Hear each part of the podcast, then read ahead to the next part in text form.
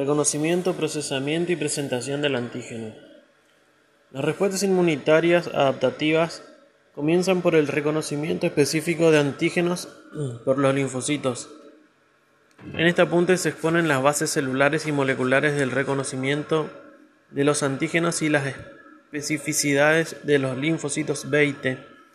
Se hace especial hincapié en estos aspectos dado que estos principios constituyen actualmente las bases farmacológicas de los tratamientos con células inmunocompetentes, hacia donde tienen la investigación actual en biomedicina experimental. Introducción. En el apunte anterior se dio una visión general del sistema inmune innato y el adaptativo. En, esta segunda, en este segundo apunte se describirá brevemente cómo se vinculan ambos, ambos sistemas y cómo se modulan mutuamente. Vínculos entre la inmunidad innata y adaptativa. Las respuestas inmunitarias adaptativas comienzan por el reconocimiento específico de antígenos por los linfocitos. En esta sección se exponen las bases celulares y moleculares del reconocimiento de los antígenos y las especificidades de los linfocitos B y T. Otra vez. Se describe brevemente la genética y la bioquímica del complejo principal de histocompatibilidad, cuyos productos son componentes integrales de los ligandos que reconocen de forma específica los linfocitos. Posteriormente se explica cómo luego del reconocimiento los antígenos peptídicos extraños se procesan y se unen a las moléculas del complejo mayor de histocompatibilidad para ser presentados a los linfocitos T.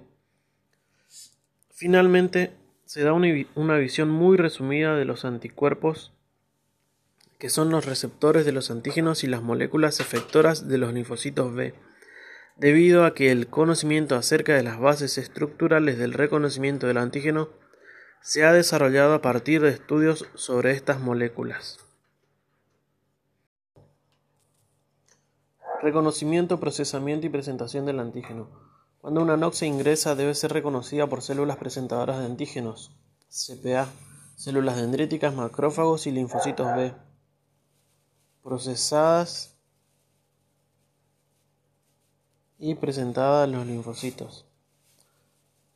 Así, la respuesta inmune adaptativa mediada por estos últimos se desarrolla en tres fases.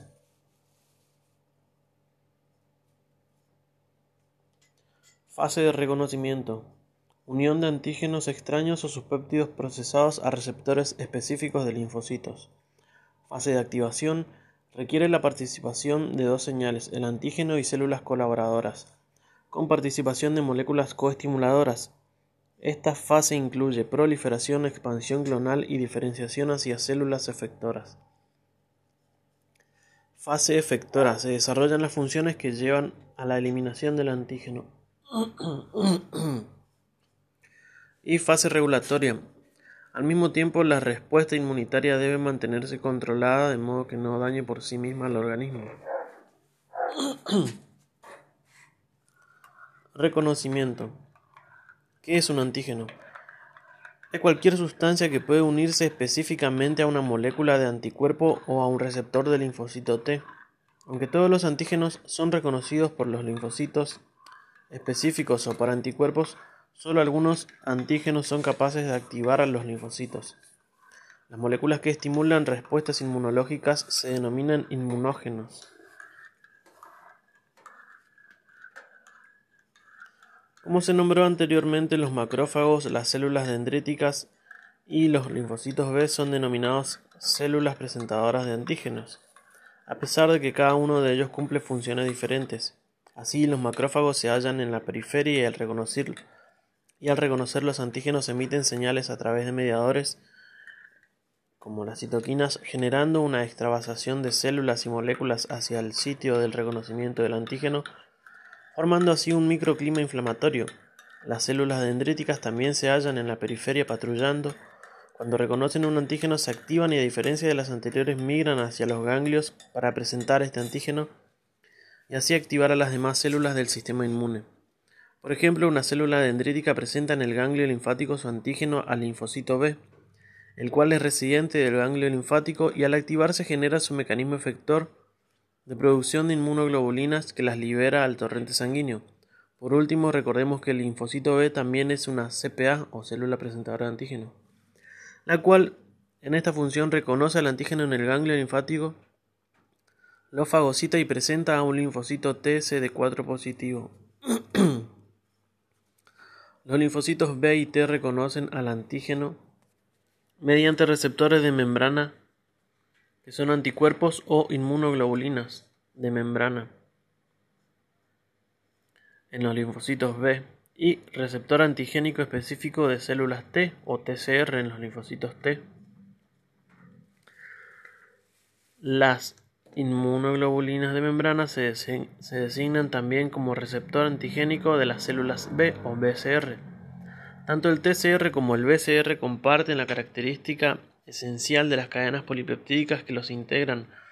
Poseen regiones constantes C y variables B, y estas últimas forman el sitio de unión al antígeno y determinan su especificidad, lo que se debe a un mecanismo genético especial y primitivo de los linfocitos T y B. TCR y BCR difieren de modo radical en dos aspectos. El BCR actúa como receptor de membrana y como molécula libre secretada anticuerpo o inmunoglobulina, mientras que el TCR actúa solo como receptor de membrana. El BCR se une directamente al antígeno nativo, mientras que el TCR solo reconoce fragmentos peptídicos del antígeno unidos a moléculas de complejo mayor de histocompatibilidad. El reconocimiento por parte de los receptores tiene como finalidad la activación de los linfocitos, pero para que esto se produzca tiene que establecerse una fuerte estimulación para poder entender cómo se estimula a un linfocito para su activación, es necesario conocer la estructura de estos receptores o anticuerpos. Ver figura 2.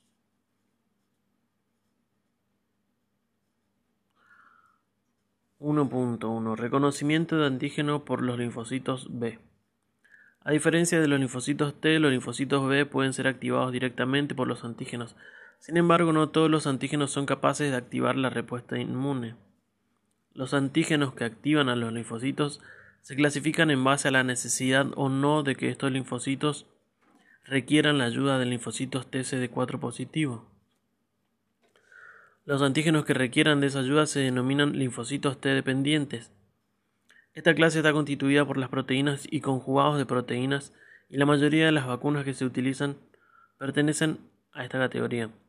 Las respuestas a estos antígenos suelen, inducir la memoria inmune a largo plazo, activan la producción de anticuerpos, principalmente inmunoglobulina M en las respuestas primarias y de inmunoglobulina G en las respuestas secundarias. Los antígenos que activan a los linfocitos B sin participación de los linfocitos CD4 positivo se denominan linfocitos T independientes y las respuestas que se generan son de anticuerpos especialmente inmunoglobulina M y en menos medidas inmunoglobulina G y no suelen inducir memoria inmunológica. 1.2 Reconocimiento de antígenos por los linfocitos T. Como ya sabemos, un antígeno es cualquier sustancia capaz de ser reconocida por los linfocitos T y B a través de sus receptores clonales. Los linfocitos T, salvo excepciones, no reconocen antígenos en su forma nativa, sino que estos deben ser procesados y asociados a moléculas presentadoras expresadas en la superficie de las células presentadoras de antígeno. Aunque puedan reconocer moléculas de diferentes clases biológicas, proteínas, lípidos y polisacáridos, los linfocitos T reconocen mayoritariamente proteínas.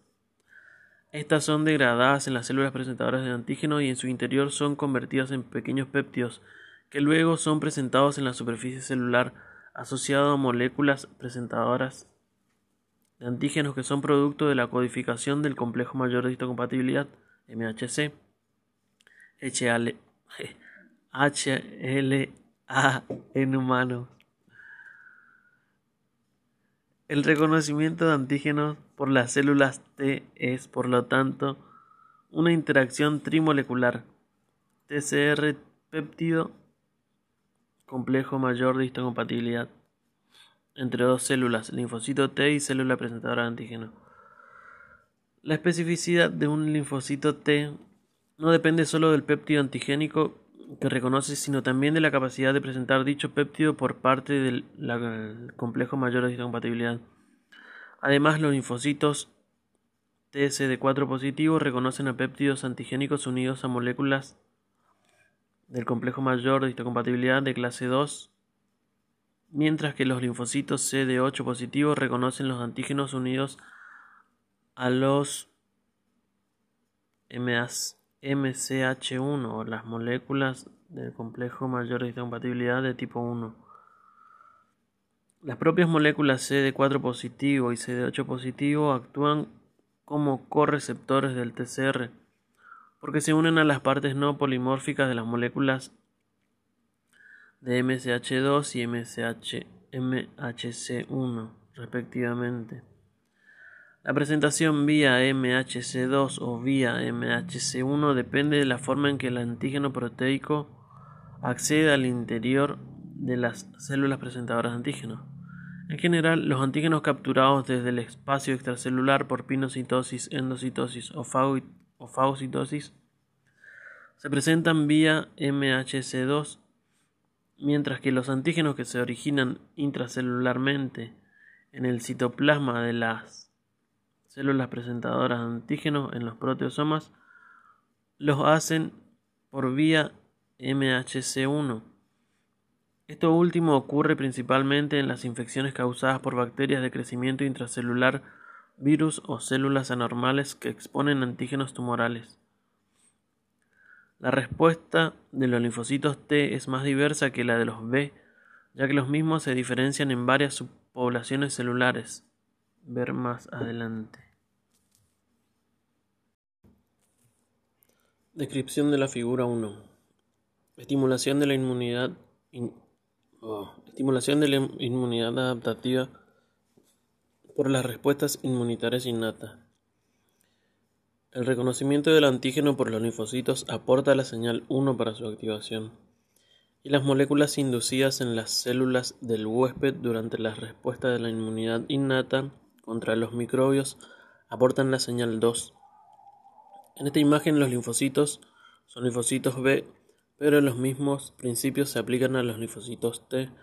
La naturaleza de las segundas señales varía entre ambos tipos celulares. Vías de procesamiento del antígeno. Para que se genere una respuesta inmunitaria se tiene que producir la activación de los linfocitos TSD4 positivos que a su vez facilitarán la respuesta mediada por otros linfocitos. Para ello se requiere la intervención de las células presentadoras de antígenos profesionales que se caracterizan por las siguientes capacidades captación de material del medio extracelular, degradación eficiente de proteínas y generación de péptidos adecuados para unirse al complejo mayor de histocompatibilidad, expresión de moléculas de complejo mayor de histocompatibilidad de clase 2, de moléculas coestimuladoras y de moléculas de adhesión. Y producción de citoquinas que sirvan de señales de diferenciación para los linfocitos activados. Es un proceso biológico que ocurre en las células presentadoras de antígenos y que implica mecanismos de degradación proteica intracelular y de asociación de los péptidos generados a moléculas de complejo mayor de histocompatibilidad para su expresión en la superficie celular. Este proceso es imprescindible para la activación de linfocitos T, pero no de linfocitos B. La presentación del antígeno va a estar dada según la localización del mismo, ya sea extracelular o intracelular. Los antígenos extracelulares son captados desde el exterior, los cuales son fagocitados por las células y se procesan vía lisosomas. Los antígenos intracelulares son degradados vía proteosoma. La presentación del antígeno se lleva a cabo a través del complejo mayor de histocompatibilidad MHC1 que se halla en todas las células nucleadas y MHC2 que se halla en las células presentadoras de antígeno.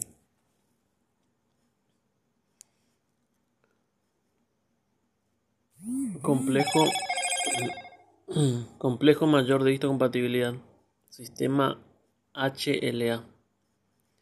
El sistema HLA de Human Leukocyte Antigens constituye el complejo principal de histocompatibilidad humano y codifica para un grupo de glicoproteínas presentes en la membrana celular de prácticamente todas las células del organismo, que se caracterizan por su extraordinario grado de variabilidad de unos individuos a otros. Entonces decimos que el complejo mayor de histocompatibilidad es resultado de un conjunto de genes que codifican proteínas, cuyos productos se expresan en la superficie de varias células. Estas glicoproteínas se denominan antígenos de histocompatibilidad por ser inductores de la respuesta inmune de rechazo que se produce cuando se realiza un trasplante entre individuos genéticamente diferentes. Su variabilidad depende de dos factores. Cada individuo posee antígenos de histocompatibilidad codificados por genes distintos, lo que se denomina poligenia, y cada uno de estos genes puede presentar muchas formas alternativas o alelos, lo que se denomina polimorfismo. Poligenia y polimorfismo combinados hacen del sistema HLA el sistema genético más complejo del hombre. Además, podemos decir que son codominantes en relación en que todos sus genes son expresados. Organización de los genes del complejo mayor de histocompatibilidad. En los seres humanos, los genes del complejo mayor de histocompatibilidad se ubican en el brazo corto del cromosoma 6 y ocupan un segmento del ADN bastante extenso, alternando entre otros genes y segmentos de ADN no codificante. Ver en la figura 3. Los genes de clase 1 del complejo mayor de histocompatibilidad están ubicados en la posición más telemérica del HLA, mientras que los genes de clase 2 son más centroméricas.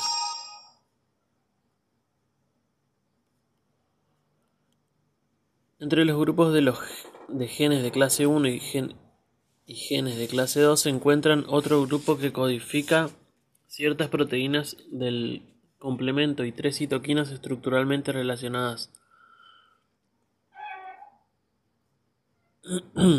Factor de necrosis tumoral alfa, LT beta y LT, no me acuerdo qué es LT. A este grupo se lo denominó genes de clase 3 del complejo mayor de histocompatibilidad. Los genes de clase 1 del complejo mayor de histocompatibilidad HLA, HLB y HLC sintetizan las moléculas de clase 1 del complejo mayor de histocompatibilidad. Ver más adelante la estructura completa de la molécula de clase 1 del complejo mayor de histocompatibilidad encargadas de presentar a los antígenos peptídicos a los linfocitos TCD8 positivos. Dentro de la región 1 también encontramos otros genes de polimorfismo muy bajo o nulo conocidos como class 1 like genes. HLAF, HLAG, HLAH, HLAE, HLAJ, HLAX. La función de estos class One-like genes no es conocido, pero se cree que sirven como repertorio de secuencias de codificación que pueden ser utilizadas para generar nuevas secuencias polimórficas en las moléculas de clase 1 y 2 por un proceso conocido como conversión génica. En este proceso una porción de ADN de un gen es reemplazado por una secuencia de otro de manera no recíproca. De hecho, el gran polimorfismo de los genes del complejo mayor de compatibilidad es debido a conversiones génicas y no a mutaciones. en cuanto al locus del complejo mayor de esta compatibilidad de tipo 2, se encuentran los genes HLA-DP, HLA-DQ y HLA-DR, que sintetizan las moléculas de clase 2 del complejo mayor de compatibilidad, cuya función consiste en presentar a los antígenos peptídicos a los linfocitos T CD4 positivos. Dentro del locus de la clase 2 se encuentran también genes que codifican varias proteínas encargadas del procesamiento del antígeno. Una de ellas es el heterodímero TAP, transportador asociado al procesamiento de antígeno, encargado de transportar los péptidos desde el citosol al interior del retículo endoplasmático. Estas funciones se verán más adelante. Además, incluye a otros genes que codifican subunidades del proteosoma. También se ubican aquí en el locus del complejo mayor de compatibilidad de, de tipo 2 a un par de genes que codifican la proteína HLA-DM, que está involucrada en la unión del péptido a la molécula de clase 2.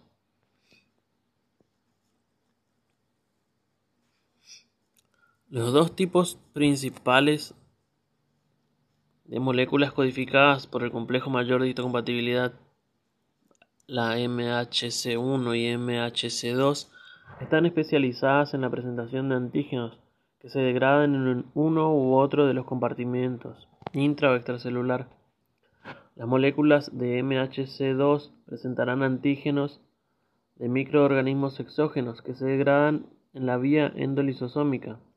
Las moléculas MHC1 presentan antígenos endógenos o intracelulares provenientes de proteínas que se, degradan en el que se degradan en el citosol, entre ellas proteínas sintetizadas por la propia célula, como una proteína vírica en la célula infectada o un antígeno tumoral en una célula cancerosa.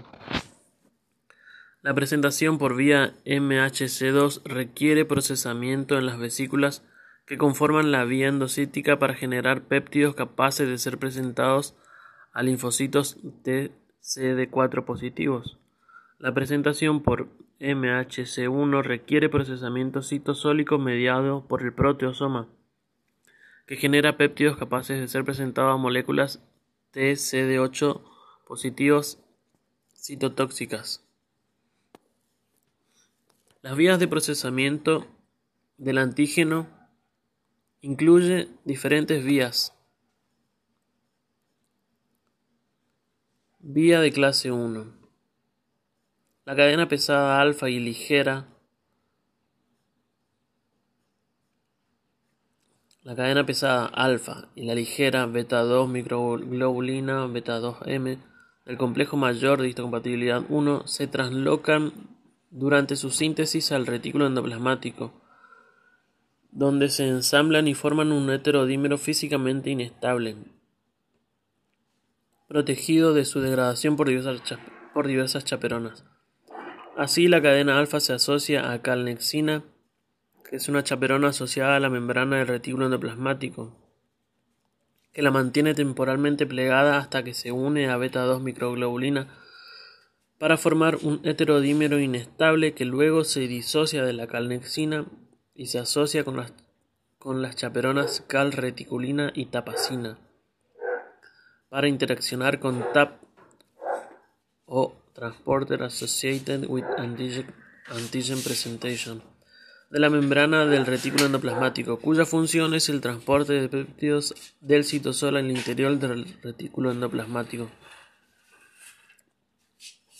Este complejo multiproteico se denomina complejo de carga y se mantiene estable hasta que un péptido que entre al retículo endoplasmático se asocia al dímero cadena pesada beta 2 microglobulina.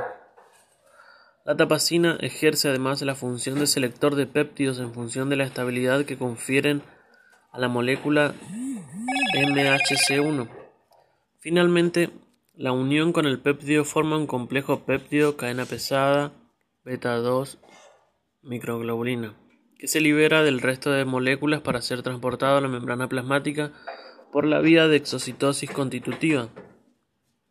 Los péptidos que se unen a MHC1 en el retículo endoplasmático tienen de 8 a 10 Armstrong y proceden de proteínas degradadas en el citosol. Serán péptidos derivados de proteínas endógenas propias, citosólicas, nucleares o vesiculares. Estos péptidos pasan a la luz del retículo endoplasmático mediante un transporte activo dependiente de ATP, llevado a cabo por TAP, heterodímero formado por TAP1 y TAP2. En ausencia de TAP se expresan bajos valores de MHC1, lo que demuestra que la unión a péptidos es esencial para la expresión en superficie de MHC1. Vía de clase 2. Las cadenas pesadas y ligeras de MHC2 se ensamblan en el retículo endoplasmático con la ayuda de diversas chaperonas, entre ellas calnexina y VIP por binding protein, para formar un dímero de cadenas pesadas y livianas inestables. Un tercer polipéptido, la cadena invariante o LI, se une no covalentemente a dicho dímero para estabilizarlo, como función chaperona e impedir que el complejo mayor de histocompatibilidad de tipo 2 se una a péptidos que hayan entrado en el retículo endoplasmático. Esta función la realiza mediante inserción de parte de su secuencia, el péptido clip, por class 2 Associated Invariant Chain Peptide. En la hendidura peptídica del dímero cadena pesada, cadena liviana. La cadena Li trimeriza con lo que se forma un complejo estable de alto peso molecular A beta Li. Este complejo non américo es transportado a la membrana plasmática por vía secretoria constitutiva y se internaliza rápidamente hacia los compartimentos M2C de la vía endocítica, entre los que se destacan los llamados cuerpos multivesiculares M, B corta, B larga y multilaminares MLB, multivesiculares y multilaminares. Durante la internalización ABLI se produce la protólisis secuencial del I hasta que los dímeros quedan unidos únicamente al fragmento clip y mantiene la estabilidad del dímero en los M2C. La asociación, el complejo AB barra clip de una chaperona específica llamada DM induce un cambio conformacional que permite liberar clip y dejar la hendidura peptídica accesible a otros péptidos presentes en M2C hasta que encuentre uno que le confiera alta estabilidad, momento en el que se separa el complejo cadena pesada, cadena liviana, péptido de DM para su transporte a la superficie de la célula presentadora de antígeno. De hecho, las células deficientes en DM expresan en su superficie moléculas del complejo mayor de histocompatibilidad tipo 2 unidas mayoritariamente a CLIP. Los péptidos que se unen a MHC2 son largos de 12 a 20 aminoácidos. aminoácidos y proceden en su mayor parte de proteínas extracelulares o de membrana que entran en la célula por, por endocitosis.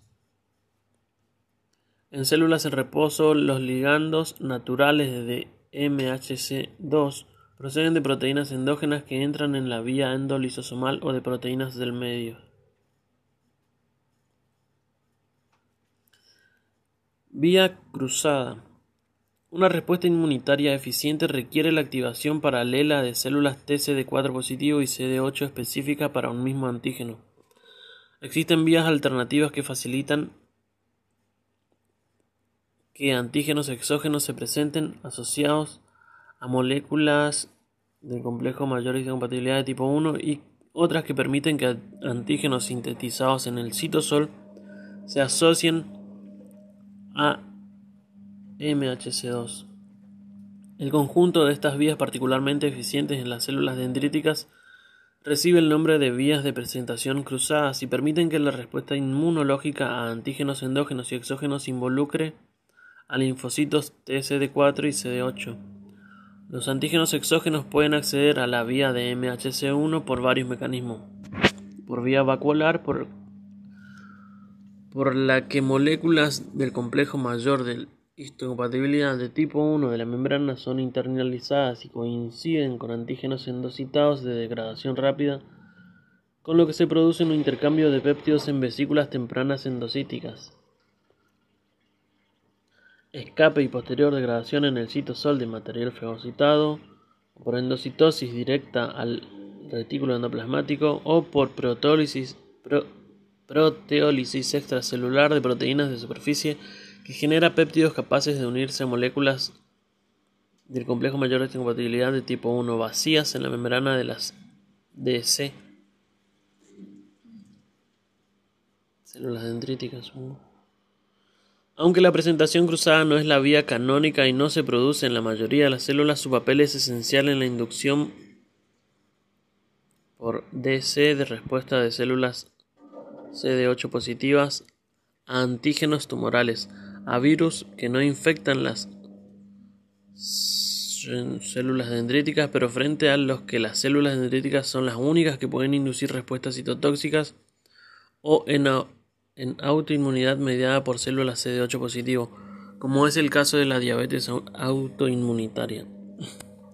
La presentación por MHC2 de proteínas endógenas depende de que su degradación pase por la vía endocítica por mecanismos diversos.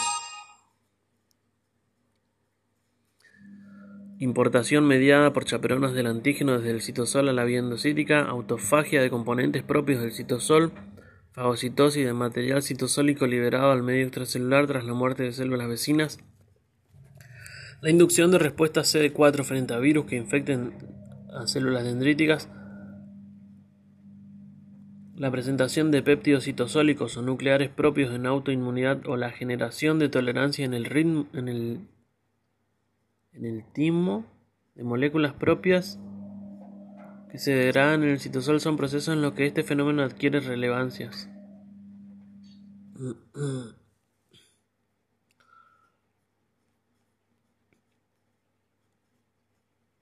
Estructura y propiedades de las moléculas del complejo mayor de histocompatibilidad.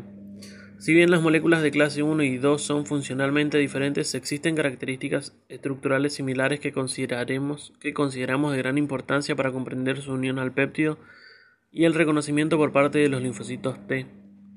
Poseen cuatro propiedades distinguibles. 1. Todas las moléculas del complejo mayor de histocompatibilidad tienen cuatro segmentos, un segmento de unión al péptido o hendidura, un dominio tipo inmunoglobulina, un segmento transmembrana y una porción citoplasmática carboxiterminal. 2. El sector polimórfico de las moléculas del complejo mayor de histocompatibilidad se halla en la hendidura de unión al péptido. Esta se encuentra formada por dos segmentos de hélice alfa separados por un piso creado por una secuencia en lámina plegada beta. Los aminoácidos que varían de un alelo a otro generando el polimorfismo que caracteriza a las moléculas del complejo mayor de histocompatibilidad se ubican alrededor de esta hendidura. Debido a esta gran variabilidad en la región de unión al péptido, el complejo mayor de histocompatibilidad puede cubrir la amplia gama de antígenos a los que nos encontramos expuestos. Los dominios, y los dominios tipo inmunoglobulinas no son polimórficos y participan en el reconocimiento del complejo mayor de histocompatibilidad por parte de los linfocitos T.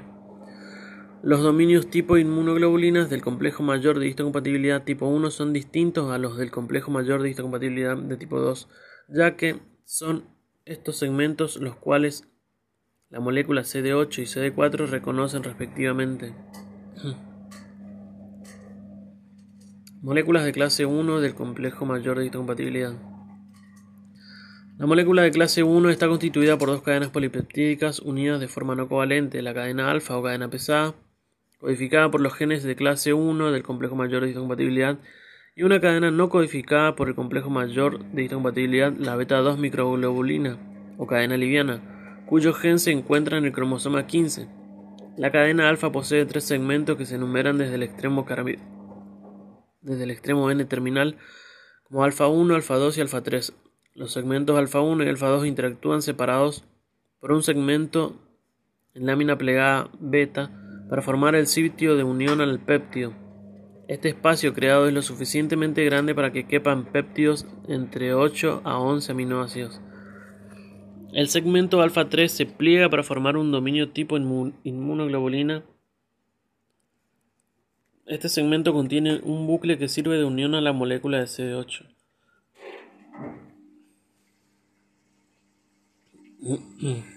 Figura 6 del complejo mayor de histocompatibilidad de tipo 1. La cadena. Ver después la descripción de la figura. La cadena liviana beta 2 microglobulina interactúa de modo no covalente con el segmento alfa 3 y al igual que este se pliega en un dominio tipo inmunoglobulina. La molécula de clase 1 completamente ensamblada es un heterotrímero formado por la cadena alfa la, beta 2 microglobulina y el péptido. Esta conformación, en esta conformación la molécula se encuentra estable en la membrana celular. La membrana celular, todo individuo normal heterocigoto expresa 6 moléculas de clase 1 diferentes en cada célula, ya que contienen cadenas alfa derivadas de los 6 alelos de los genes HLA, HLB y HLC. Tres alelos heredados de la madre y tres del padre. Moléculas de clase 2 del complejo mayor de histocompatibilidad. Las moléculas de clase 2 del complejo mayor de histocompatibilidad están compuestas por dos cadenas asociadas de modo no covalente, la cadena alfa y la cadena beta. A diferencia de las moléculas de clase 1 son sintetizadas por genes del complejo mayor de histocompatibilidad, la cadena alfa y la cadena beta poseen segmentos que se nombran de, de su extremo n terminal en alfa 1, alfa 2 y beta 1 y beta 2. En estas moléculas los sitios de unión al péptido se encuentran entre los segmentos alfa 1 y beta 1. El espacio que surge de esta relación de dos cadenas polipeptídicas distintas es mayor que el que forman los segmentos alfa 1 y alfa 2 del complejo mayor de histocompatibilidad 1. Esto trae como consecuencia que los péptidos antigénicos que se unan al complejo mayor de histocompatibilidad de tipo 2 posean entre 10 a 30 residuos e incluso más. Las secuencias polimórficas de las moléculas de clase 2 se ubican alrededor de los segmentos alfa 1 y beta 1, e inclusive entre ambos, pero se ha demostrado que existe mayor polimorfismo en los segmentos beta 1, en tanto que los segmentos alfa 2 y beta 2 se pliegan formando dominios tipo inmunoglobulina. Los bucles formados por las secuencias beta 2 son el sitio de unión a la molécula de CD4 de los linfocitos T colaboradores. En similitud con las moléculas de clase 1, el complejo mayor de compatibilidad de tipo 2 completamente ensamblado y estable es un heterotrímero constituido por la cadena alfa, la cadena beta y el péptido. Existen en un individuo normal heterocigoto 6 alelos para la cadena alfa y 6 para la cadena beta, lo que nos daría como resultado un total de 12 posibles variantes en la molécula de complejo mayor de compatibilidad de tipo 2. Sin embargo, existen cadenas alfa provenientes del alelo HLA de Q alfa que no necesariamente se aparean con la cadena beta del alelo HLA de Q beta, sino que pueden asociarse a cadenas beta de otros alelos HLA de P beta, HLA de R beta, etc. Este mecanismo permite la existencia de alrededor de 10 a 20 moléculas de clase 2. Figura 7, diagrama esquemático de la molécula de clase 2.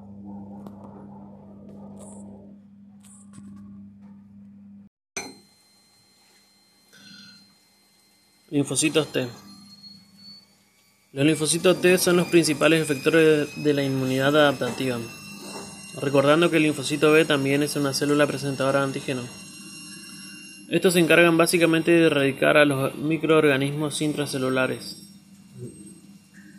Los linfocitos T se fabrican en la médula ósea a partir de una célula precursora pluripotencial hematopoyética o stem cell, de la cual se originan las UFC o unidades formadoras de colonias que va a dar origen a las líneas eritroidas y mieloideas, y a un precursor linfoideo del cual se originarían las células destinadas a ser linfocito B o T. Las células B continúan su desarrollo en la médula ósea y las células destinadas a ser linfocitos T migran al timo, donde serán procesados y sufrirán diferenciación. Los linfocitos T que dejan el timo y alcanzan el torrente sanguíneo van a diseminarse por todo el organismo para alojarse en el tejido linfoideo corporal, más extensamente en los ganglios linfáticos vigilantes de la entrada de algún agente agresor. El linfocito T en general es definido por su TCR, cuya estructura pertenece a la familia de las inmunoglobulinas. En la periferia los linfocitos llevan a cabo las fases de la respuesta inmune. 1. Linfocitos TCD4 positivos. Una vez que un linfocito se ha activado por el antígeno pasa de un estado llamado TH0 o célula efectora inmadura a diferenciarse hacia los diferentes subtipos maduros. Existen dos subpoblaciones de linfocitos T. Los T colaboradores o helpers son los CD4 positivos y los citolíticos o citotóxicos, son los CD8 positivos. A su vez, los linfocitos TH o T helper se subdividen en TH1, TH2 y TH3 y los TREC o T reguladores TREC, caracterizados por la producción de un espectro distinto de citoquinas. Los TH1 secretan interleuquina 2 e interferón gamma, muy eficaces para desarrollar la respuesta de hipersensibilidad retardada, activación de macrófago y respuestas protectoras frente a agentes de crecimiento intracelular. También son eficaces para la cooperación con los linfocitos B para la respuesta opsonizante de los isotipos de inmunoglobulina G1 y G3. Los linfocitos TH2 secretan interleuquina 4, interleuquina 5, interleuquina 13 e interleuquina 10 y son muy eficaces para activar a los linfocitos B vírgenes e inducir la secreción de todas las clases de inmunoglobulinas y muy, particularmente inmunoglobulina E, esencial en la defensa antiparasitaria. Por el contrario, no activan a los macrófagos y por tanto no tienen efecto protector contra patógenos intracelulares. Los linfocitos T17, ¿qué dice T17? T3 secretan interleuquina T3 tiene que ser secreta interleuquina 17 e interleuquina 22 pero no interferogama o interleuquina 4 y su principal función es la inducción de reacciones inflamatorias especialmente aquellas ricas en neutrófilos y los linfocitos T reguladores que secretan interleuquina 10, factor de crecimiento transformante beta y controlan la inducción de fenómenos autoinmunitarios. Hay una contraposición activa entre la generación de los diferentes subtipos de linfocitos CD4 positivos. Interferón gamma inhibe la generación de TH2 y favorece la de TH1 interleuquina 10 e interleuquina 4 inhiben la generación de TH17 y favorece la de TH1 y de TH2 respectivamente. Los factores que regulan la desviación no se conocen bien, pero se sabe que es decisivo el microambiente de citoquina generado al inicio de la estimulación primaria de un linfocito T virgen. Así, la presencia de interleuquina 4 y de interleuquina 6 favorece la generación de TH2 la de interleuquina 12, sobre todo, también la de interferón gamma e interferón alfa, favorecen la generación de TH1 y la de interleuquina 23 e interleuquina 6 favorece la generación de TH17 y la del factor transformante beta estimula la generación de los T reguladores. La fuente inicial de tales citoquinas puede ser la propia célula presentadora de antígenos como células dendríticas o macrófagos. Interleuquina 12, interleuquina Y. O las propias TH0, linfocitos ceros. Por ejemplo, interleuquina 4 en respuesta a la influencia de interleuquina 6 producidas por la célula presentadora de antígenos. Ver figura 8. El mecanismo de función cooperadora de los linfocitos Th1 y Th2 con los linfocitos B tiene lugar a través de los mecanismos antes indicados respecto a la activación de los macrófagos por los linfocitos Th1, efectores de barra memoria. Refleja la capacidad de este subtipo linfocitario para atraer y activar a los macrófagos. La activación de los macrófagos se debe esencialmente a los efectos sobre estas células del factor de necrosis interferón gamma secretado por los linfocitos Th1. 2. Linfocitos T CD8 positivos. Los linfocitos T CD8 positivos citotóxicos efectores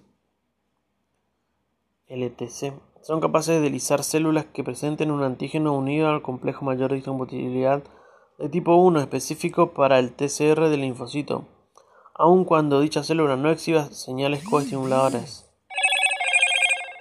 Inicialmente la interacción física con las células diana se realiza mediante la unión de la integrina LF, LFA1 entre paréntesis CD8 CD18 CD11A a. Sus ligandos y expresados por la célula diana.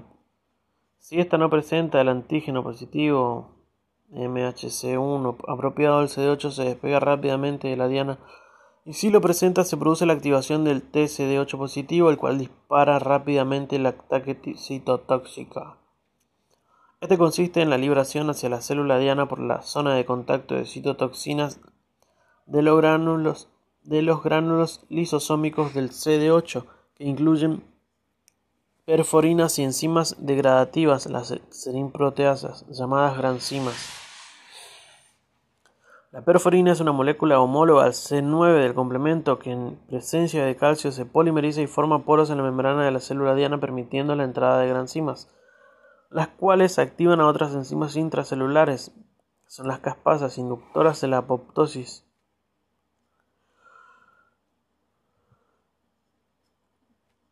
Tras el ataque citotóxico, el CD8 se despega de la célula diana y repite el mismo proceso con sucesivas células dianas. Las células dianas apoptóticas son fagocitadas por macrófagos y células dendríticas. Otro mecanismo de inducción de la apoptosis es la mediada por la interacción de las moléculas Fas CD95 expresada en la membrana de la célula diana y su ligando Fas ligando CD95 de los linfocitos. Los CD8 efectores se caracterizan por secretar interferón gamma, pero también secretan factor de necrosis tumoral alfa y beta o linfotaxina.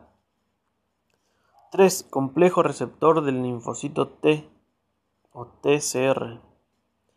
El complejo TCR CD3 consta de dos partes estructurales y funcionalmente bien diferenciadas. Ver figura 9 y 10. TCR se trata de un heterodímero de cadenas polipeptídicas alfa y beta, unidas covalentemente por enlaces disulfuro. Es la porción específica del receptor y en ella se da la variación clonotípica que permite el reconocimiento de más de 10 elevado a la 10 antígenos peptídicos diferentes. Esto quiere decir que cada linfocito T tiene un TCR específico e irrepetible, que en caso del reconocimiento de un antígeno puede dar lugar a un clon de linfocitos efectores por proliferación capaces de identificar ese antígeno en particular y además recordarlo. El CD3 es la porción invariable del complejo y consta en su estequiometría mínima de dos heterodímeros C de gamma epsilon y C de gamma delta epsilon y un homodímero CD3ZZ. Estas cadenas invariables son imprescindibles tanto para la estabilización del complejo TCR CD3 en la membrana como para la transmisión de la señal de reconocimiento antigénico al interior celular. Las cadenas variables TCR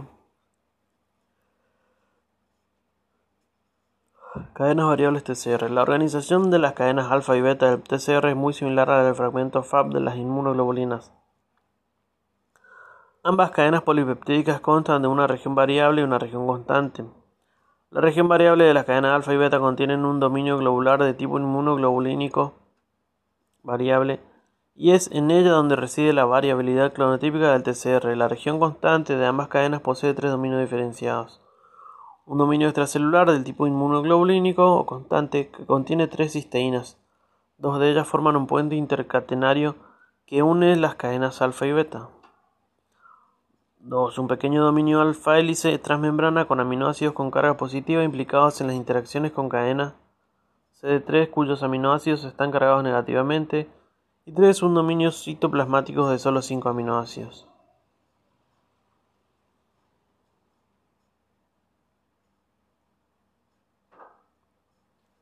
Ver figura 10 del TCR. Al igual que ocurre con los genes de inmunoglobulina en las regiones B y C, las cadenas del TCR están codificadas por elementos génicos separados normalmente en el genoma de la línea germinal, segmentos B, D y J para la región B y C para la región C. El reordenamiento génico es el proceso mediante el cual se yuxtapone al azar un segmento de cada tipo en cada célula para generar la gran diversidad de receptores antigénicos, tanto en la síntesis de la inmunoglobulina como en la del TCR. El reordenamiento es dependiente de secuencias de DNA específicas adyacentes a segmentos génicos que se reordenan. Cadenas invariables CD3, Z N. Las cadenas alfa, delta y epsilon son entre sí muy homólogas. Presentan regiones extracelulares N-terminales que contienen un dominio variable único, semejante al de las inmunoglobulinas. Los segmentos de la membrana de todas las cadenas CD3 contienen un residuo de ácido aspartico que tiene carga negativa, característica importante para su asociación física con las cadenas alfa y beta del TCR. Los dominios citoplasmáticos tienen una longitud que varía de 44 a 81 residuos aminoácidos, tamaño suficiente para traducir señales al interior de la célula. Cada una de las colas citoplasmáticas posee una copia de una secuencia motivo denominada motivo de activación del inmunoreceptor de vía tirosina, o motivo de activación para el reconocimiento de antígeno, importante para las funciones de señalización. Este está compuesto por 26 residuos aminoácidos en los que la secuencia tirosina XX leucina aparece dos veces con una separación de 6 a 8 residuos. Los residuos de tirosina son fosforilados en respuesta al reconocimiento del antígeno por el TCR, esto permite la unión de las proteínas que contienen dominios SH2 a los CITAM y la iniciación de una cascada de señales intracelulares. Los dominios extracelulares de las cadenas Z y N son cortos, de 9 residuos. Los residuos transmembranas contienen ácido aspartico y los dominios citoplasmáticos son largos, de 113 a 115 residuos. Las cadenas Z y N difieren entre sí por sus colas citoplasmáticas.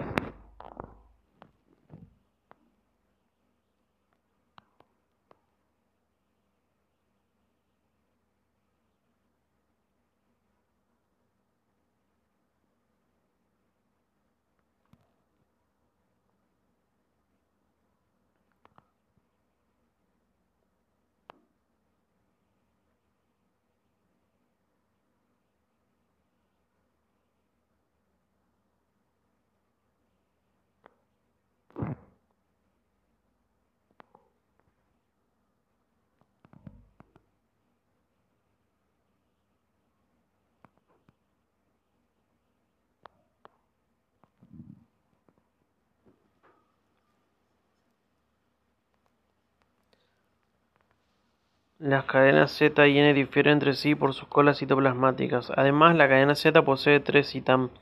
Cuando un antígeno se une al TCR, las cadenas asociadas CDR y Z traducen señales al citoplasma de la célula que conducen a su activación funcional. Además de, estas proteínas asociadas al complejo TCR, se requieren de otras moléculas coestimuladoras adicionales que interactúan con moléculas de superficie de la célula T distinta del complejo TCR. Otra función de estas proteínas es facilitar la expresión en la superficie del complejo TCR en su totalidad. Moléculas accesorias en linfocitos. En el reconocimiento del antígeno, las moléculas CD8, CD4 y CD8 actúan como correceptores, facilitando la adhesión a la célula respectiva y participando en la traducción de, señal, de señales tempranas al interior celular. Este reconocimiento es el estímulo para el inicio de la activación del linfocito T y constituye la primera señal, pero son necesarias dos señales extracelulares distintas para inducir la proliferación y diferenciación de hacia células efectoras. Esta segunda señal va a estar dada por las moléculas coestimuladoras, que son moléculas de superficie presentadas en las células presentadoras de antígeno y o diana que interactúa con receptores específicos presentes en el linfocito T. CD4 positivo es una glicoproteína transmembrana miembro de la superfamilia de inmunoglobulinas que se unen al complejo mayor de compatibilidad de tipo 2 con funciones de adhesión y señalización y se expresan en el 65% de los linfocitos T circulantes. Es un monómero que además puede expresarse en monocitos y macrófagos. Tiene cuatro dominios globulares extracelulares, incluyendo un dominio N-terminal tipo 5 y tres que no son ni de tipo 5 ni C. Además, una región transmembrana hidrofóbica y una cola citoplasmática de 38 residuos aminoácidos básicos principalmente. CD8 positivo es una glicoproteína transmembrana que se une a moléculas de complejos mayores de compatibilidad de tipo 1 y es expresada en un 35% de los linfocitos T circulantes. Sus funciones son similares a la CD4 positivo. Estructuralmente es un heterodímero unido por puentes disulfuro compuestos por CD8 alfa y CD8 beta. Cada una posee un dominio globular extracelular, una región hidrofóbica transmembrana y una cola citoplasmática o intracelular de 25 residuos aminoácidos básicos principalmente.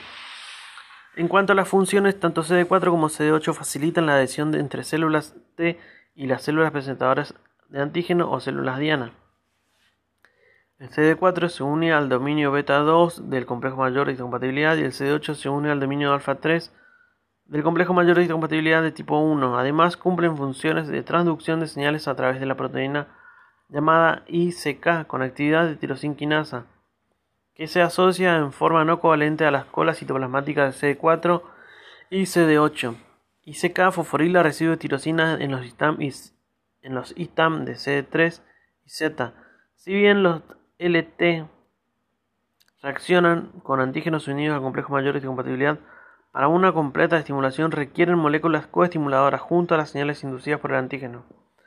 Una falta de coestimulación puede inducir a un estado de falta de respuesta denominada anergia. La expresión de estos coestimuladores se halla regulada por proteínas proinflamatorias y eso garantiza que los linfocitos sean activados en el momento y lugar adecuados.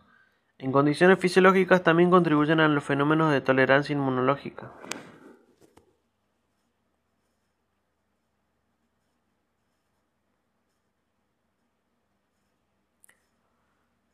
CD28 es una molécula de superficie más importante en la coestimulación para la activación del linfocito T según a CD80 o a B71 y CD86 o B72 expresada en la APC es un homodímero de las superfamilias de las inmunoglobulinas que se expresa en el 80% de las células T, CD4 y en 50% de las CD8 positivo.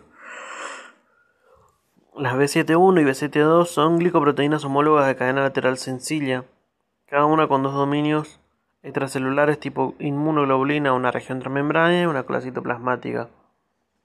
Además, también pertenece a la superfamilia de inmunoglobulinas con iguales características y funciones que CD28 no se conoce por completo cómo CD28 estimula la activación de los linfocitos T, tampoco cómo estimula la producción de interleuquina 2 y preserva la célula de la apoptosis. CD45 o T200 está formada por varias moléculas de diferentes tipos, 8 en total, codificadas por un solo gen. Son proteínas intrínsecas con un dominio citoplasmático y 705 residuos aminoácidos con actividad tirofosfatasa y que participan en la regulación de la respuesta. También hay integrinas implicadas en la interacción de adhesión celular. También hay integrinas implicadas en la interacción de adhesión de células T y otras células como la LFA1 se asocia a la molécula de adhesión intercelular 1 o ICAM1 que es una glicoproteína transmembrana con 5 dominios extracelulares o tipo inmunoglobulina. Otra molécula que media función de adhesiones y estimulaciones el CD2 o LFA2, glicoproteína perteneciente a la superfamilia que se asocia con LFA3 o CD52 presente en las células T. Como consecuencia de estas interacciones se desencadenan una serie de señales intracelulares. 3.2 Acontecimientos intracelulares en la activación de la célula T.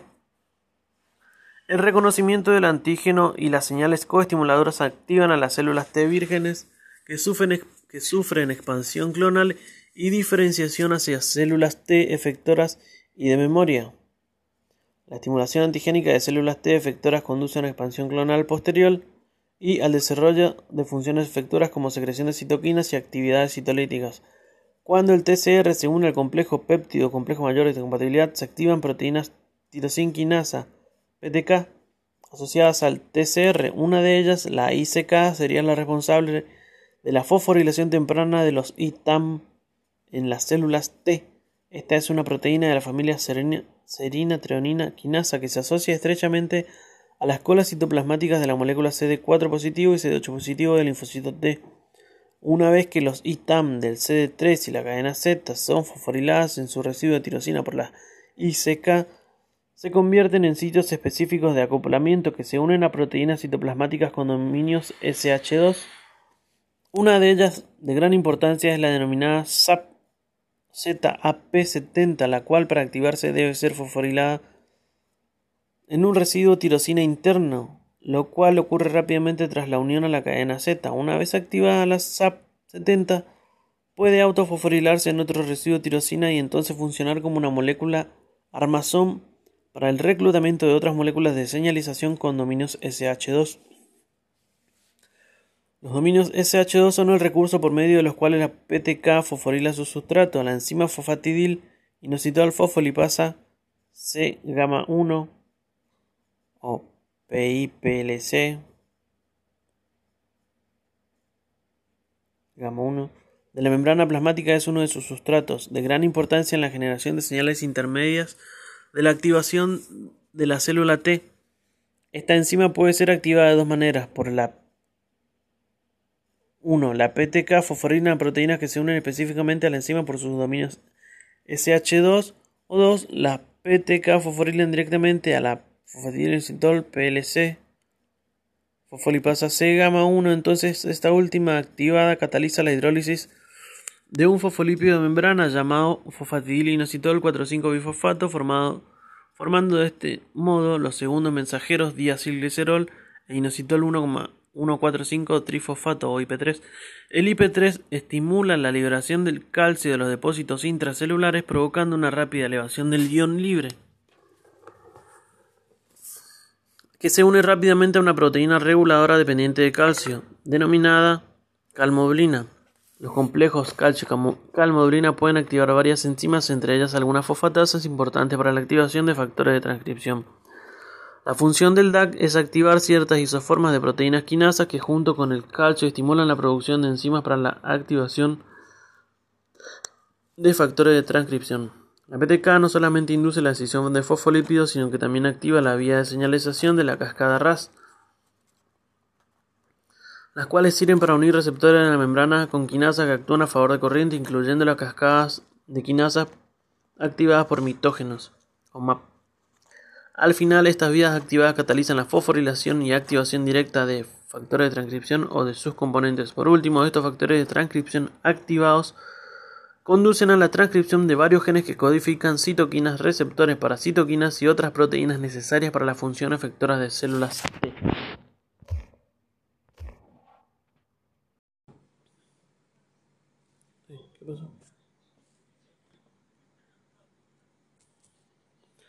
Linfocitos B.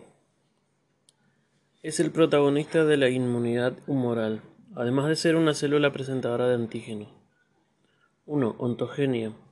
La ontogenia no es más que el transcurso del nacimiento, formación y maduración de los linfocitos, los que constan de distintos subconjuntos que difieren en sus funciones, pero son muy parecidos desde el punto de vista morfológico. Los linfocitos B, las células productoras de anticuerpo, recibieron este nombre porque en los pájaros se observó su maduración en un órgano llamado bolsa de Fabricio. En los mamíferos no existe ningún otro equivalente anatómico a la bolsa, y las primeras fases madurativas de los linfocitos B transcurren en la médula ósea. Por tanto, los linfocitos B designan los linfocitos derivados de la bolsa o de la médula ósea, en inglés bone La maduración de los linfocitos B a partir de sus precursores de la médula ósea se acompaña de cambios específicos en la expresión del gen de inmunoglobulina, lo que da lugar a la producción de moléculas de inmunoglobulina en diferentes formas. La primera célula en el linaje del linfocito B que produce polipéptidos de inmunoglobulina, denominada linfocito pre-B, sintetiza la forma de membrana de la cadena pesada. Estas cadenas, estas cadenas M se asocian a proteínas denominadas sustitutos de cadena ligera para formar el receptor de los linfocitos PREB y una pequeña proporción del receptor sintetizado del linfocito PREB se expresa en la superficie celular. Los linfocitos B inmaduros y maduros producen cadenas ligeras kappa o lambda que se asocian a proteínas mu para formar moléculas de inmunoglobulina M. Los linfocitos B inmaduros pueden reconocer un antígeno específico, pero no pueden proliferar ni diferenciarse frente a este. Los linfocitos B maduros expresan formas de membrana de inmunoglobulina M e inmunoglobulina D, cadenas pesadas mu y delta asociadas a cadenas ligeras kappa o lambda. Los receptores de inmunoglobulina de membrana actúan como receptores de superficie de celular que reconocen antígenos e inician el proceso de activación de los linfocitos B. Los receptores del antígeno de los linfocitos B se asocian de forma no covalente a otras dos proteínas de membrana, inmunoglobulina A e inmunoglobulina B, o alfa y beta que realizan funciones de emisión de señales y son fundamentales para la expresión de la superficie de las inmunoglobulina M e inmunoglobulina D. La importancia de la maduración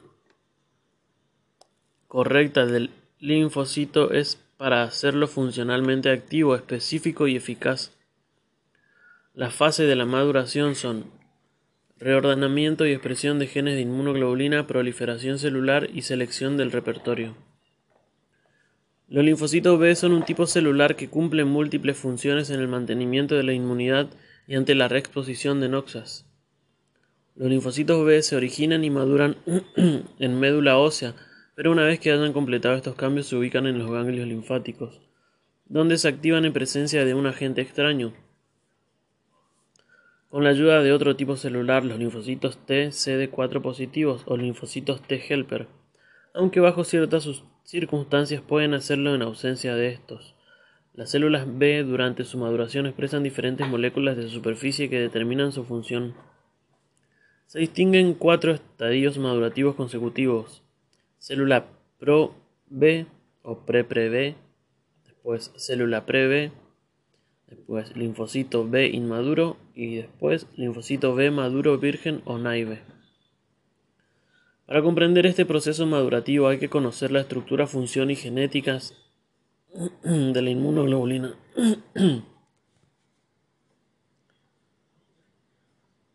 A medida que avanza en su maduración se inicia el reordenamiento de los genes de la inmunoglobulina, comenzando por las cadenas pesadas, H por heavy, con la recombinación de los segmentos DH y JH. Célula Pro inicial y luego la recombinación del segmento BH con el complejo DHJH recombinado, célula pro-B tardía. Tan pronto como el reordenamiento es productivo se sintetizan las cadenas MU y se llega al estadio siguiente de la célula pre-B, caracterizado por la expresión de las cadenas MU unida a pseudocadenas ligeras, SL, para formar lo que se denomina inmunoglobulina M inmadura o subrogada o pre-BCR, que envía señales que hacen detener el reordenamiento de las cadenas H. Esto último sucede en la célula pre-B inicial, luego en las células pre-B tardías, en las que se ordenan los genes de la cadena BJ de las cadenas ligeras, o L. Primero las del tipo K y luego, si no son productivas, las de tipo lambda. Cuando este reordenamiento es productivo se sintetizan las cadenas L y la célula pasa a, pasa a expresar inmunoglobulina M en la membrana, siendo esta la primera en la ontogenia del linfocito B, con cadenas L auténticas, lo que lleva al cese de la maquinaria combinatoria. El linfocito B maduro expresa inmunoglobulina D en la membrana aparte de inmunoglobulina M, alcanzando así el último estadio, en un mismo linfocito B ambas inmunoglobulinas, la inmunoglobulina M y la inmunoglobulina D de membrana, tienen las mismas regiones BH y BI y el mismo y el mismo tipo de cadena L, por lo que reconocen el mismo tipo de antígeno. Antes de pasar a la circulación general Estos linfocitos pasan por un proceso denominado tolerancia o selección del repertorio. El concepto de tolerancia no es fácil de asimilar. Para comprender hay que concebir el sistema inmune como un sistema inteligente que puede programarse, al cual debe el cual debe no responder frente a los antígenos propios o inocuos y sí responder frente a los patógenos. La tolerancia no es un mecanismo que se hereda, sino que se instaura o se programa. Ver figura 11 de la ontogenia de linfocitos. La tolerancia de los linfocitos autorreactivos depende de la afinidad de su receptor. La afinidad del antígeno por el BCR o TCR es el elemento más importante de la determinación de la programación del linfocito durante su diferenciación. En los linfocitos inmaduros, las interacciones de alta afinidad generan señales intracelulares que desencadenan apoptosis denominándose selección negativa, que se da cuando un linfocito reconoce con alta avidez un antígeno propio durante su maduración. Por el contrario, en linfocitos maduros periféricos estas interacciones constituyen una potente señal para la activación y proliferación, mientras que las de baja afinidad generan anergia clonal. Esta divergencia entre linfocitos inmaduros y maduros explica en parte las diferentes formas de inducción de tolerancia en los órganos primarios y secundarios. Una vez listos, luego de haber pasado el control, estos linfocitos pasan a la circulación periférica donde se llevarán a cabo las fases de la respuesta inmunológica descritas al comienzo. 2. Estructura de las inmunoglobulinas. Síntesis y diversidad.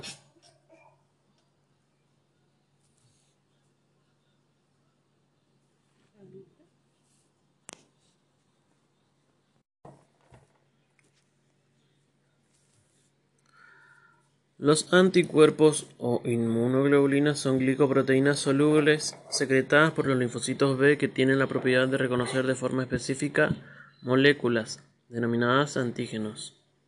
La estructura básica, constituida por cuatro cadenas polipeptídicas, dos pesadas o H por heavy idénticas y dos ligeras L por light también idénticas. Las cuatro cadenas están unidas mediante enlaces disulfuro.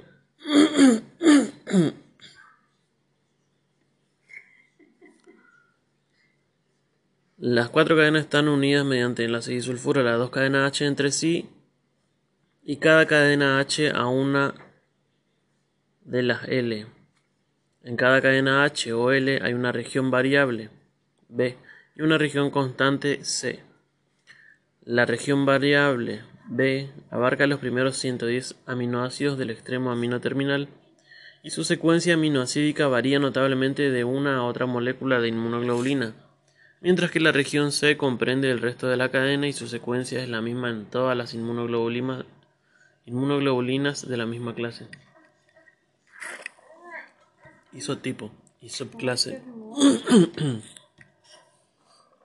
Ver figura 12, estructura de un anticuerpo. El sitio de unión del antígeno lo forman conjuntamente las regiones B de la cadena H, BH y L, BL. Dentro de cada región BH y BL se hallan tres regiones hipervariables, también denominadas regiones determinantes de la complementariedad o CDR, que forman el sitio de unión al antígeno, donde éste encaja de forma complementaria específica las regiones que flanquean la CDR se denominan regiones de entramado o FW, del inglés framework. Tanto en el laboratorio como en terapia se utilizan frecuentemente fragmentos de anticuerpos denominados FAB y F del paréntesis AB paréntesis 2 FAB2 que se obtienen mediante la digestión proteolítica con papaína o pepsina respectivamente. La región C de las cadenas H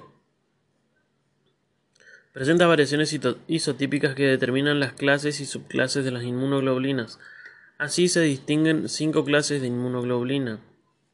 Inmunoglobulina G, A, M, D y E. De mayor a menor concentración sérica.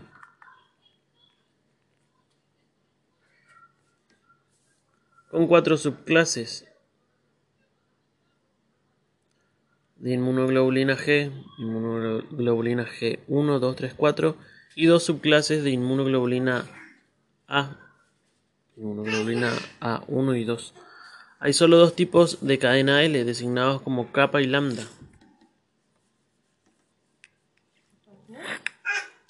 Kappa y lambda.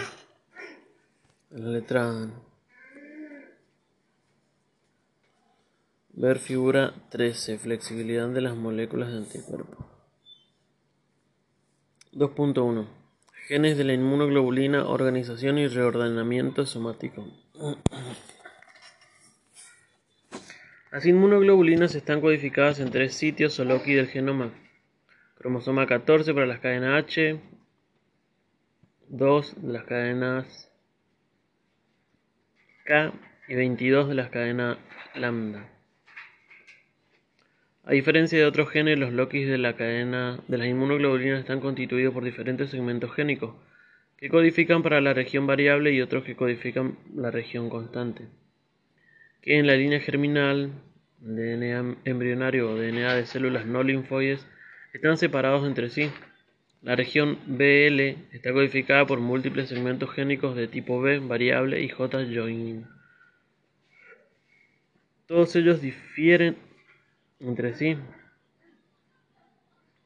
La región variable H de la cadena pesada está codificada además por segmentos B y J.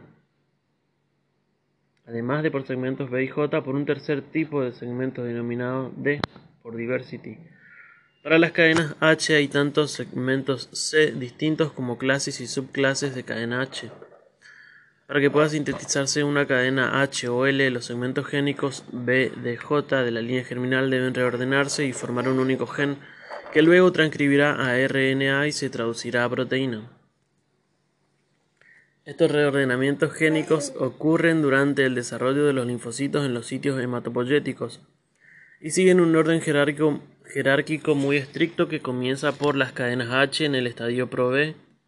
Primero se reordenan un segmento DH como con otro JH y luego uno de los múltiples segmentos BH con el DHJH reordenado. Entre paréntesis D más J es igual a DJ y B más DJ es igual a BDJ. Si el reordenamiento BH, DH, JH no es productivo, o sea, incapaz de transcribirse correctamente, prosiguen los intentos hasta que uno lo sea o hasta que se agote el material en ambos cromosomas 14 y la célula aborte.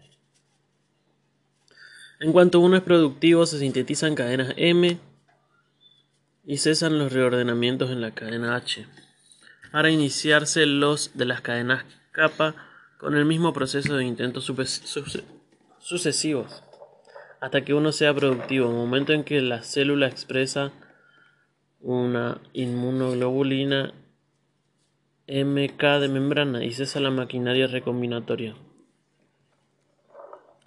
Si fracasan todos los reordenamientos lambda, se inicia el mismo proceso en el locus de las cadenas kappa hasta que uno sea productivo. Si, ningún si ninguno resulta productivo, la célula aborta. Este sistema retroregulador hace que en cada linfocito B cada cadena H y L expresada corresponda solo a uno de los dos alelos, el materno o el paterno. Fenómeno conocido como exclusión alélica. Es una excepción en las células de vertebrados con organización cromosómica diploide, en las que se expresan los dos alelos de un gen activo. Así garantiza que una célula B y su clon expresen inmunoglobulina, una única región BH y una única región BL, y por tanto una misma especificidad de anticuerpo. Durante mucho tiempo se había creído que una vez que un linfocito B había adquirido y expresado un determinado reordenamiento ya no podía cambiarse. Ahora se sabe que en los linfocitos B inmaduros en la médula ósea pueden ocurrir reordenamientos secundarios principalmente de la cadena L, que sustituye al original o primario y por tanto cambian la especificidad de las inmunoglobulinas M de membrana por edición del receptor. Ver figura 14, organización de los locos de las inmunoglobulinas humanas en la línea germinal. 2.2 Función de las inmunoglobulinas. Actividad anticuerpo y funciones efectoras.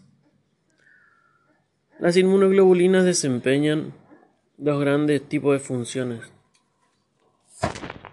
Uno, unirse de forma específica complementaria al antígeno. Esta función radica en el sitio de unión del antígeno constituido por la conjunción de las regiones BH, BL, que forman una hendidura en la que encaja de forma complementaria el determinante antigénico o epítopo. Y dos, desencadenar diferentes procesos efectores destinados a eliminar o neutralizar el antígeno y que incluyen, como se muestra en la figura 16, A. Activar el complemento. B. Unirse a la membrana de otras células a través de los receptores FC presentes en las células fagocíticas y otros tipos celulares C. Atravesar la placenta y D. Unirse a ciertas proteínas microbianas como la proteína A estafilocócica y la proteína G estreptocócica.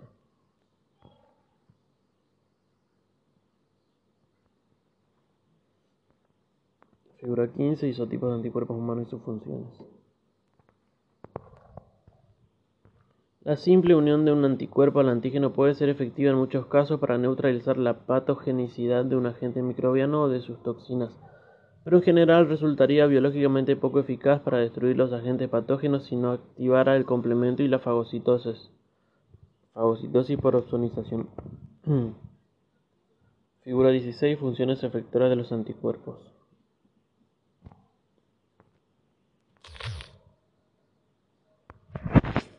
¿Qué me hizo?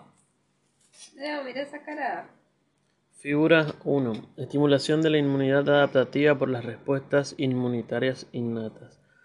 El reconocimiento del antígeno por los linfocitos aporta la señal 1 para su activación y las moléculas inducidas en las células del huésped durante las respuestas de la inmunidad innata contra los microbios aportan la señal 2.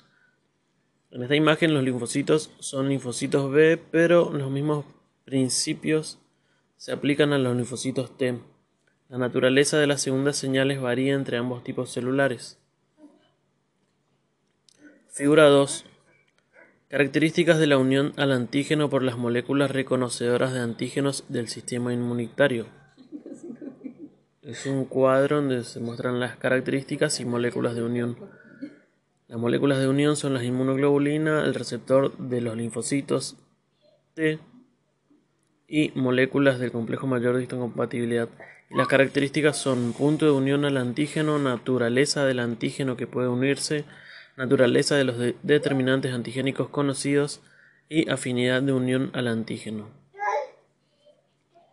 Figura 3. Mapa del complejo mayor de histocompatibilidad humano. Este mapa está simplificado para excluir muchos genes que tienen funciones desconocidas. HLA-E, HLA-F, HLA-G, HLA-J y HLA-X son moléculas similares a las de clase 1, muchos de cuyos productos son reconocidos por los linfocitos natural killer C4, C2 y los genes del factor B codifican proteínas del complemento DM, DO, TAP y los proteosomas codifican proteínas implicadas en el procesamiento del antígeno. LTA, B y TNF codifican citoquinas. Muchos pseudogenes y genes cuya función en las respuestas inmunitarias no está establecida están localizados en el complejo HLA pero no se muestran.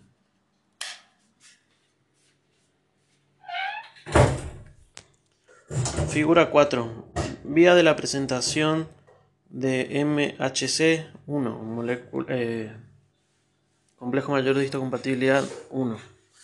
Etapas de procesamiento y presentación a un el linfocito T CD8 positivo. La primera etapa es la producción de las proteínas en el citosol. El segundo, degradación proteolítica de las proteínas. Tercero, transporte de los péptidos del citosol al retículo endoplasmático. Cuarto, ensamblaje de los complejos péptido clase 1 en el retículo endoplasmático. Y quinto, expresión de superficie de los complejos péptido clase 1.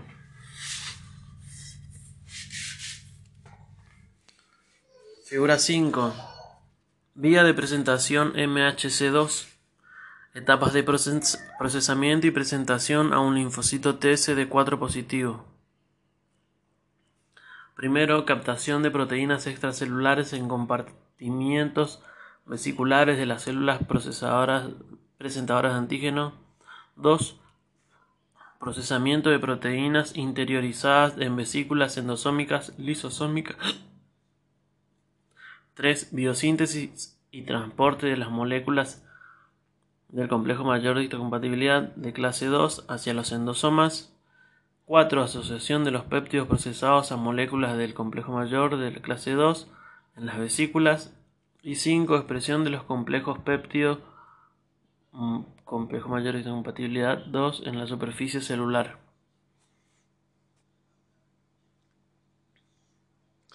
Figura número 6.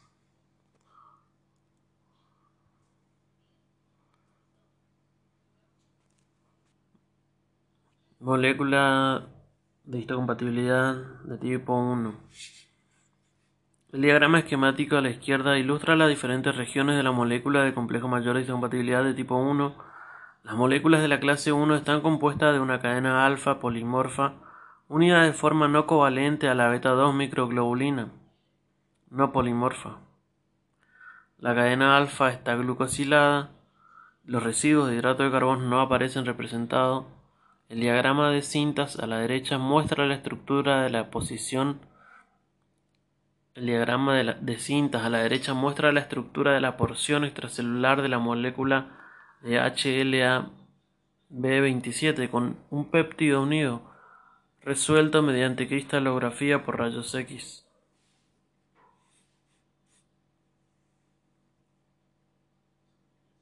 Figura 7. Complejo mayor de compatibilidad de tipo 2. El diagrama esquemático a la izquierda ilustra las diferentes regiones de la molécula del complejo mayor de compatibilidad de tipo 2. Las moléculas están compuestas de una cadena alfa polimorfa unida de forma no covalente a una cadena beta polimorfa.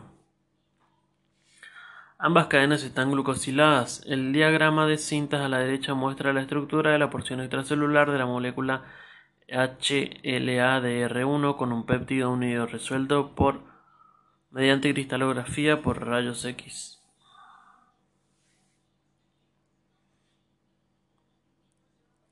Figura 8. Funciones de las diferentes células presentadoras de antígeno. Los tres tipos principales de células presentadoras de antígenos para los linfocitos TSD4 positivo actúan presentando antígenos en diferentes etapas y en diferentes tipos de respuestas inmunitarias. Los linfocitos T efectores activan a los macrófagos y los linfocitos B mediante la síntesis de citoquinas y la expresión de moléculas de superficie. Así tenemos la captación del antígeno, presentación del antígeno y la respuesta.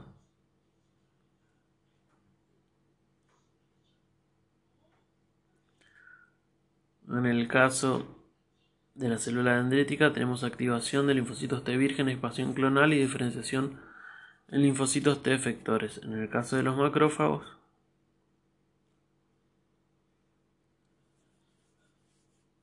se lo presenta a un linfocito efector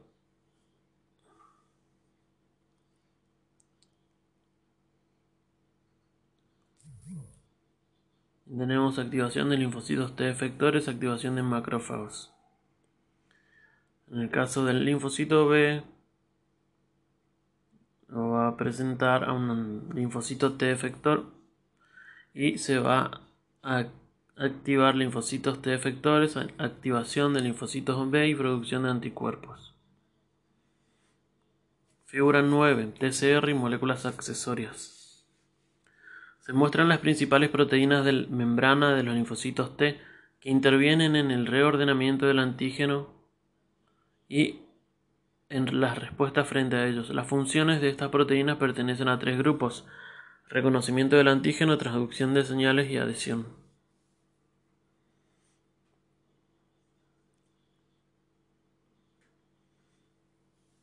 Figura 10. Estructura del TCR.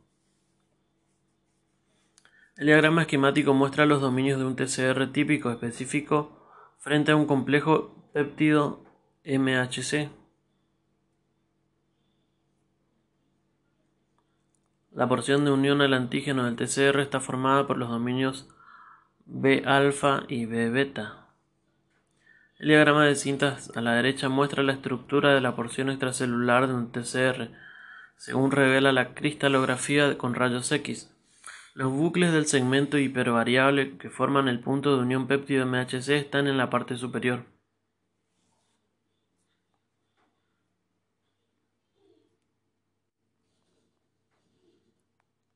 Claudia. ¿Qué es eso?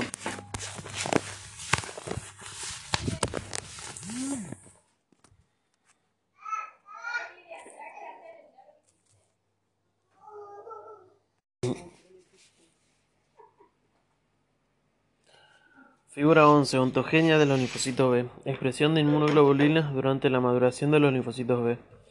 Se muestra la fase de maduración de los linfocitos B con los cambios asociados en la producción de cadenas ligeras y pesadas de inmunoglobulina. La cadena pesada de inmunoglobulina M se muestra en rojo, la de inmunoglobulina D en azul y la cadena ligera en verde. Vamos a ver la fase de maduración que son de célula pluripotencial, linfocito pre-B, linfocito B inmaduro, linfocito B maduro, linfocito B activado y célula secretora de anticuerpos. El patrón de síntesis de inmunoglobulina tenemos en la célula pluripotencial ninguna, en el linfocito pre-B cadena pesada mu citoplasmáticas, el linfocito B inmaduro inmunoglobulina M de membrana, en el linfocito B maduro inmunoglobulina M y inmunoglobulina D de membrana, en el linfocito B activado secreción de inmunoglobulina en pocas cantidades, cambio de isotipo de cadenas pesadas, maduración de la afinidad y en la célula secretora de anticuerpos tenemos secreción de inmunoglobulina en cantidad elevada, inmunoglobulina de membrana reducida. La figura 12 tenemos la estructura de un anticuerpo. Imagen A tenemos Diagrama esquemático de una molécula de inmunoglobulina G secretada. Los sitios de unión al antígeno están formados por la yuxtaposición de los dominios de la cadena ligera variable BL y la cadena pesada variable BH. Las regiones constantes C de la cadena pesada terminan en colas y las localizaciones de los lugares de fijación al complemento y los receptores del FC en las regiones constantes de la cadena pesada son aproximaciones. En la imagen B es un diagrama esquemático de una molécula de inmunoglobulina M unida a la membrana en la superficie de un linfocito B. La molécula de inmunoglobulina M presenta un dominio más de la región constante de la cadena pesada CH que la inmunoglobulina G y la forma de membrana del anticuerpo presenta porciones citoplasmáticas y transmembranas C terminales que anclan la molécula a la membrana plasmática.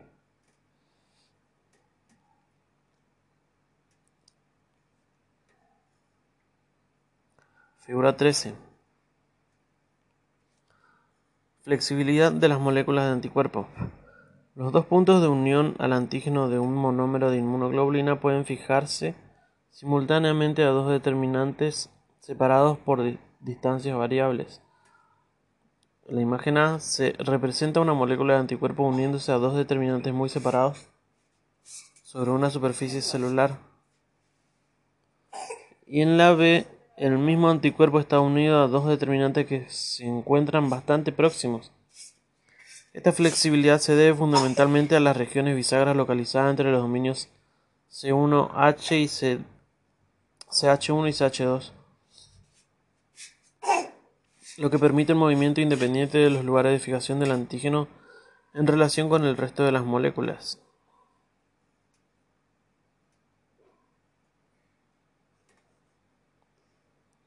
Figura 14. Organización de los locus de la inmunoglobulina humana en la línea germinal. Se muestran los locus de la cadena pesada, la cadena ligera kappa y la cadena ligera lambda humanas. Solo se muestran los genes funcionales, se han omitido los pseudogenes por simplicidad. Los exones y los intrones no se dibujan a escala. Cada gen CH se muestra en un único recuadro, en un único recuadro, aunque está formado por varios exones, como se ilustra para mu. Los segmentos génicos se indican como sigue: C constante de diversidad, L guía, con frecuencia denominado secuencia señal, J unión, pot potenciador y B de variable.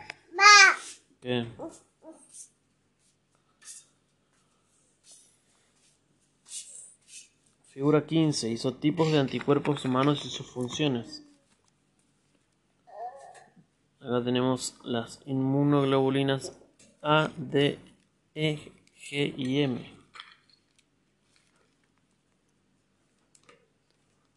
el cuadro se, se nombran subtipos, cadena H, cómo está formada la concentración sérica.